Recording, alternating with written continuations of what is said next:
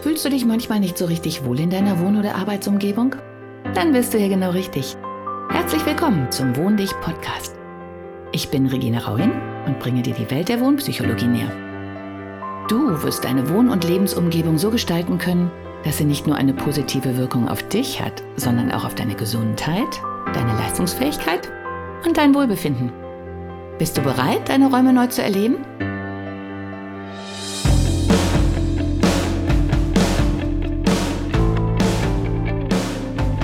Folge 3. Können Räume Emotionen haben? Da können Räume Emotionen erzeugen? Und wenn ja, wie denn eigentlich? Ja, eine spannende Frage.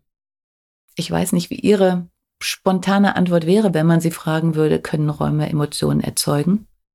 Aber ähm, gehen wir doch mal zu Räumen, die auf jeden Fall Emotionen erzeugen, damit man sich das erstmal besser vorstellen kann, worum es geht. Mir fällt jetzt ganz spontan eine Kirche ein. Egal, ob Sie sich eine kleine Kapelle vorstellen oder eine riesige Kathedrale. Beide sind ja durchaus sehr bewusst in dieser Form gestaltet. Also die kleine Kapelle, die nun wirklich meistens richtig, richtig klein ist, wo man so ein kuscheliges Gefühl hat, wo die Decke nicht besonders hoch ist, die schön dekoriert ist, die eigentlich nur einen Fokuspunkt hat, vor dem man sich da niederkniet oder wo man zur Ruhe kommt wo man sich versammeln kann und auch meistens alleine ist. Wenn man jetzt im Verhältnis dazu so eine Kathedrale sieht, die ja auch bewusst überdimensioniert gebaut ist, wo ich reinkomme und schon so ein bisschen, oh, ängstlich, demütig vielleicht auch bin, alles so wahnsinnig groß und wahnsinnig fein ausgearbeitet ist. Und dann vielleicht noch so ein Lichtstrahl oder Sonnenstrahl durch die bunten Fenster fällt also das hat ja auch so was Erhabenes. Also der Ort an sich wirkt auch oder gerade wegen der Architektur in dieser Form. Ja, und wenn Sie dann vielleicht an Ausbildung oder Studium denken, was für eine Emotion hat eine WG?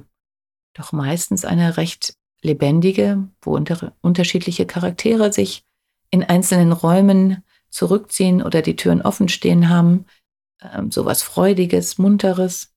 Und im Verhältnis dazu das deutsche Schlafzimmer. Ich muss nur deswegen grinsen, weil das einer der Räume ist, die normalerweise am vorhersehbarsten eingerichtet sind. Ein Raum der Ruhe und meistens auch ein Raum, der recht selten benutzt wird. Also so ein bisschen das Stiefkind der Wohnung. Und wenn Sie eine Wohnung kaufen oder ein Haus kaufen und Sie haben einen Architektenplan, werden Sie da immer das Ehebett, die Schrankwand und kleine Beistelltischchen finden. Vielleicht heutzutage noch eine Bank, auf der man die Sachen ablegen kann, wenn man sich abends aus- oder umzieht. Und, oder einen kleinen Hocker.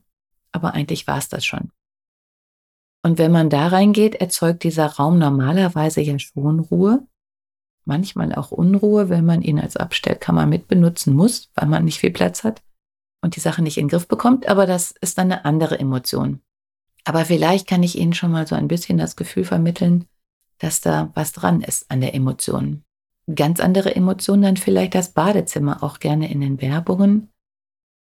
Ich weiß nicht, wie oft es wirklich so aussieht, wie, wie das hier oft so ein bisschen zelebriert wird mit den Kerzen überall, Badeschaum, leise Musik, ruhige Stimmung, Wellnessbereich.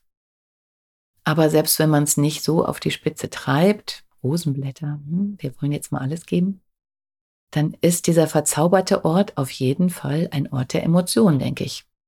Und wenn es auch nur die gegenteilige Emotion ist, dass man sich selbst oder mit sich selbst im Spiegel konfrontiert ist und das vielleicht nicht immer für Begeisterung sorgt, genau morgens, ähm, auf jeden Fall eine Emotion. Und je größer der Spiegel, desto größer die Emotion, würde ich jetzt mal sagen. In beide Richtungen. Entweder so, wow, bin ich schön, oder ach du je.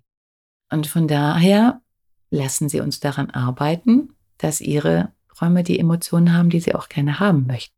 Ach, eins muss ich noch nachschießen. Ähm, das wird äh, in so 60er Jahre Filmen ist das immer ganz fantastisch dargestellt. Das Chefbüro. Heute ist das vielleicht ein bisschen schicker, aber der, der Geist, der dahinter steckt, ist, glaube ich, immer noch derselbe. Können Sie sich vorstellen, wie diese große, schwere Tür sich öffnet und dann haben Sie nur einen einzigen Fokuspunkt den gigantischen Schreibtisch des Chefs. Und da wird man ja schon beim Reingehen so ein bisschen kleiner. Und das war halt damals total genial. Man sieht diesen gigantischen Chef, der meistens auch selber noch recht voluminös war. Dahinter beeindruckende Skulpturen, Wohnwände, was auch immer. Auf jeden Fall alles, um ihn so richtig zu zelebrieren und sich selber ganz klein vorzukommen, damit man nicht so unverschämt wird. Äh, meistens auch von der Positionierung her, man kommt rein und guckt hoch, der andere steht und man selber darf nur auf so einem arme Sünderstühlchen Platz nehmen, damit die Hierarchien direkt geklärt sind. Also das sind alles Dinge, die kann man mit Möblierung, mit Wohnen inszenieren. Laufsteg zum Beispiel, auch eine Inszenierung. Hat man jetzt nicht unbedingt zu Hause, aber im Büro, in diesen Großraumbüros, kann auch der endlos lange Gang an all den tausenden übertrieben Schreibtischen vorbei schon zum Laufsteg mutieren, weil er meistens ja sehr einsehbar ist.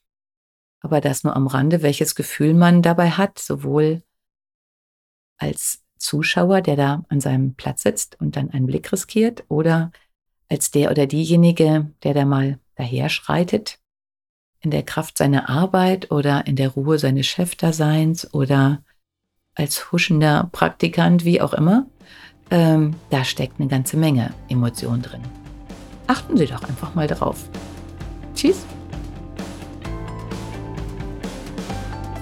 Hat dir die heutige Episode gefallen? Dann bewerte diesen Podcast am besten mit Kommentar direkt bei iTunes. So gibst du auch anderen die Chance, diesen Podcast besser zu finden und die Tipps nutzen zu können. Hast du vielleicht noch Fragen oder Anregungen für die nächsten Folgen? Dann hinterlasse dein Feedback gerne unter dem Blogbeitrag zu dieser Episode oder sende es direkt per E-Mail an podcast.wohndich.de. Meine E-Mail-Adresse und alle Links zum Beitrag findest du in den Show Notes. Und denke immer dran, wohn dich und entfalte deine Persönlichkeit.